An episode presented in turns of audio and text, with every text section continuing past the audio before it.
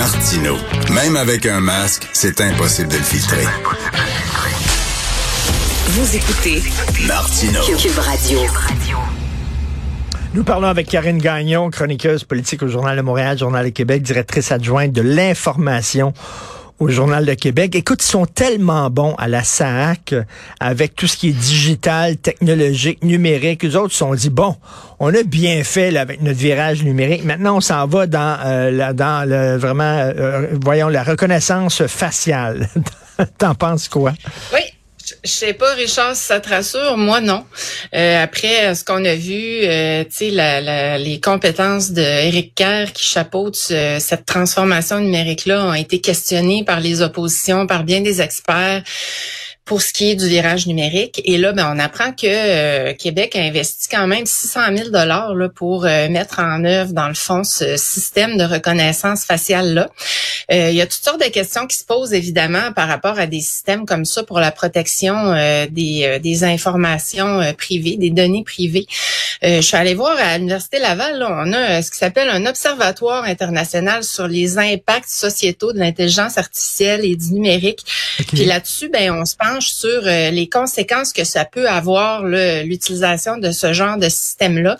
Puis écoute, il y a quand même plusieurs mises en garde là, parce qu'on dit que euh, souvent il peut y avoir, euh, en fait, qu'il y a beaucoup d'erreurs liées à ça. tu sais, comme la SAC veut s'en servir pour ben là, le, porte-parole dit que c'est pour la gestion des documents de la banque de photos.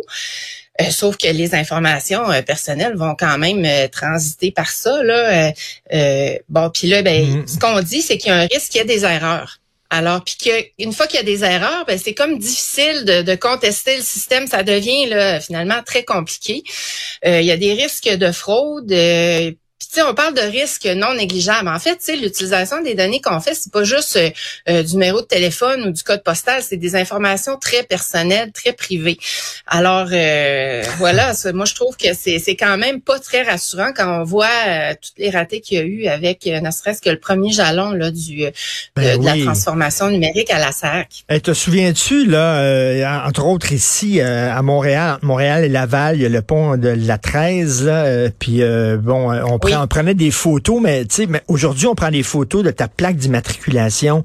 Mais il fut un temps où on prenait des photos du conducteur. Ok, On voyait le conducteur et des fois, c'était des bonhommes avec leur maîtresse qui s'en allaient au motel à Laval. Et là, ils recevaient ça à la maison, eux autres, dans une enveloppe avec une photo. Puis là, la, dame du monsieur regardait ça en disant, ben voyons donc, qu'est-ce que tu faisais là, 113, avec une femme dans ton char?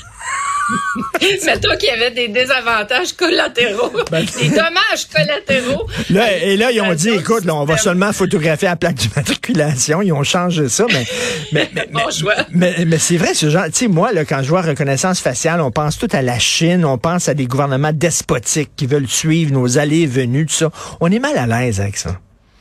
Ben c'est ça, c'est que la SAC se défend de vouloir faire ça, mais tout de même, il euh, y, a, y, a, des risques là, que les données soient utilisées par des, des fraudeurs, euh, euh, bon, qui est, comme je le disais, des erreurs. Alors, tu sais, on veut améliorer finalement le système, mais c'est pas nécessairement ce qu'on fait quand on voit les, les, résultats de tout ça. Donc là, la technologie, ça, le, contrat a été confié à, je sais pas comment ça se prononce là, mais Tails 10 DIS Canada. Euh, donc, euh, j'ai hâte de voir où on s'en va avec ça. Là. Comme on, dit, qu'on veut éviter les doublons, les, les erreurs puis les fraudes. Je sais pas si toi, ça t'est déjà arrivé d'avoir un permis euh, doublé, un doublon de ben permis. Ben là, il devrait faire ça à Immigration Canada parce qu'il y a des gens qui reçoivent des passeports qui ne sont même pas les leurs. Ils reçoivent des, des, passeports par la poste. Euh, et, Mais je serais curieuse de savoir combien il y en avait de ces erreurs-là dans le cas de la SAC, là, pour qu'on ben juge nécessaire de tout changer ça. Ben oui, effectivement. Puis si le passé garant de l'avenir, comme on dit, là, ben ça regarde pas très bien, là, parce que c'était. C'est un fiasco total. Et quand même, ils ont du front tout le tour de la tête. Là. ils se relèvent d'un énorme fiasco. Ils ont fait rire d'eux autres, puis déjà, ils annoncent un nouveau projet technologique. Écoute. Oui, puis c'est un projet technologique qui, est, qui est quand même controversé. Là, tu sais, on avait appris que c'était utilisé aux États-Unis par les renseignements, euh, c'était utilisé aussi par la GRC, euh, puis ça avait soulevé différentes questions. Alors, euh, c'est pas c'est pas quelque chose qui échappe à la controverse dans le monde. Bon, autre controverse, le fameux troisième lien. Ah. alors là, ça serait bitube, donc deux tubes, mais il y a un tube qui serait consacré essentiellement au transport collectif c'est ça?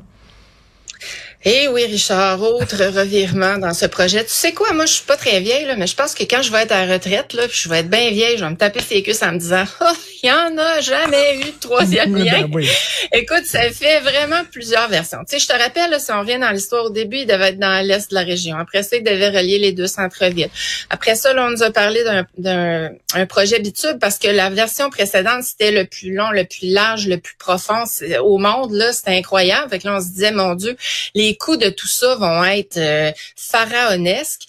Là, on parle de deux tubes, dont un qui serait réservé au transport collectif, l'autre qui serait pour les voitures, mais sur deux étages. Donc, les voitures circuleraient en direction nord sur un étage, direction sud sur l'autre, et donc ça se croiserait pas. Euh, écoute, puis là, ah, il fut un temps aussi, Richard, il faut le souligner, là, où on nous justifiait la construction du troisième lien en disant ben tous les euh, camions qui transportent des marchandises de l'est du pays, de la région, vont pouvoir transiter par ça, mais là, ça va être impossible euh, pour des raisons de sécurité. Alors euh, ça, ce, ce pan-là est éliminé. Mais, mais tu sais, ceci dit, là, là, on nous parle d'une nouvelle version qu'on doit nous présenter bientôt. On nous l'avait promise d'ailleurs, si tu te rappelles bien, pour la fin mars. Mais on n'a toujours pas d'étude qui nous dit combien ça va coûter, c'est quoi le besoin, combien de gens vont transiter là-dedans. Ça, on a aucune idée toujours de ça. On n'a jamais les études, effectivement. Le maire de, Québec qui semblait dire oui, je suis pour, non, je compte, et bien au contraire. On ne sait pas trop trop où il se situe. C'est vraiment une saga incroyable. Est-ce que tu penses encore que le gouvernement va s'en sortir et cherche une façon de laisser tomber le, projet ou au contraire, ça va aller Moi, je ne crois pas qu'il va le laisser tomber. Moi, je ne crois pas qu'il va le laisser tomber, le contrairement à ce que plusieurs en pensent. Moi, je pense que absolument pas parce que c'est une promesse forte, parce qu'il y a enfin une question de principe aussi. Mais je pense que là, ils ont peut-être trouvé un moyen d'y aller avec le volet transport collectif et d'attendre à plus tard pour le volet automobile parce que celui sur le transport collectif est beaucoup plus justifiable, pourrait mieux passer partout au Québec.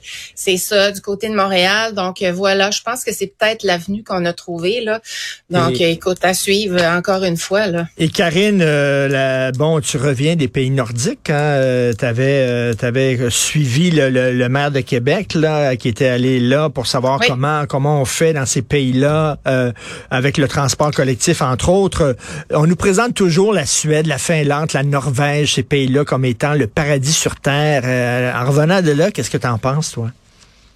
Euh, je suis assez d'accord là que c'est euh, ben écoute on le sait là en Europe ils sont vraiment dans l'ensemble beaucoup plus avancés que nous au niveau du transport collectif. Puis dans ces pays-là évidemment on fait beaucoup plus de place au transport euh, à vélo transport des piétons. D'ailleurs à Montréal vous êtes pas mal plus avancé qu'à Québec à ce niveau-là là je tiens à le dire. Ici on part de loin là quand même. Puis ben on voit que que ça se peut, que ça se fait, puis que aussi les, les projets autoroutiers, puis les projets qui font beaucoup de place à l'automobile, euh, ça existe plus là-bas. Il y a même plus de discussion là. Tu sais, quand mm. quand ça se pointe, bon que quelqu'un dit ah ça prendrait peut-être quelque quelque chose pour les voitures, ben ça fait longtemps qu'on a compris que plus on en ajoute, plus le problème s'intensifie, plus on est pris dans la congestion. Ce qu'ici on n'a toujours pas compris. Fouille-moi pourquoi. L'expertise est pas ici non plus, faut dire. C'est pour ça que les projets entre autres coûtent deux à quatre fois plus cher de ce côté-ci de l'océan Atlantique. De l'autre côté, là, euh, l'expertise est là depuis longtemps parce qu'évidemment, on a, on a très bien développé le réseau de transport collectif, le réseau ferroviaire aussi. Alors, c'est sûr qu'on a beaucoup de leçons à apprendre d'eux. C'est sûr aussi qu'il faut adapter ça à la sauce nord-américaine parce qu'on n'est vraiment pas rendu là où eux sont. Mais je pense que c'est bien d'avoir une certaine ambition puis d'aller voir ce qui se fait ailleurs pour comprendre euh, qu'on prend des fois le problème à l'envers. On va parler de, de déplacement d'automobilistes alors qu'on devrait probablement parler de déplacement de personnes, peu importe le moyen de transport. Tout à fait. Puis c'est une autre culture, hein, veut, veut pas. Là. Moi, moi, quand, quand j'étais en, en, automobile, je chiale contre les cyclistes. Quand j'étais à vélo, je chiale contre les automobilistes. Quand je, je, je marche à pied, tu sais, bon, on, là-bas, il y a une cohabitation naturelle entre le vélo et l'automobile. C'est autre chose. Absolument. Puis c'est T'as raison, puis ça fait partie, Richard, des projets. Tu sais, quand tu présentes un projet, il faut que tu aies une attention qui est portée à, l'ensemble de la mobilité, donc des vélos, des piétons, des voitures, du transport collectif. Donc, franchement, c'est c'est vraiment euh, plus avancé, puis je dirais plus intelligent que ce que, que de la manière dont on réfléchit les, les projets ici. Tout à fait. Alors, euh, vois-tu, vois-tu, c'est ce qui me fait dire aussi que dans le cas du troisième lien, c'est bien possible que que le, la partie euh, sur les automobiles là, qui est plus difficilement justifiable euh, traîne en longueur puis oui, va attendre effectivement. Merci beaucoup Karine Gagnon, merci, bonne semaine. Merci Richard.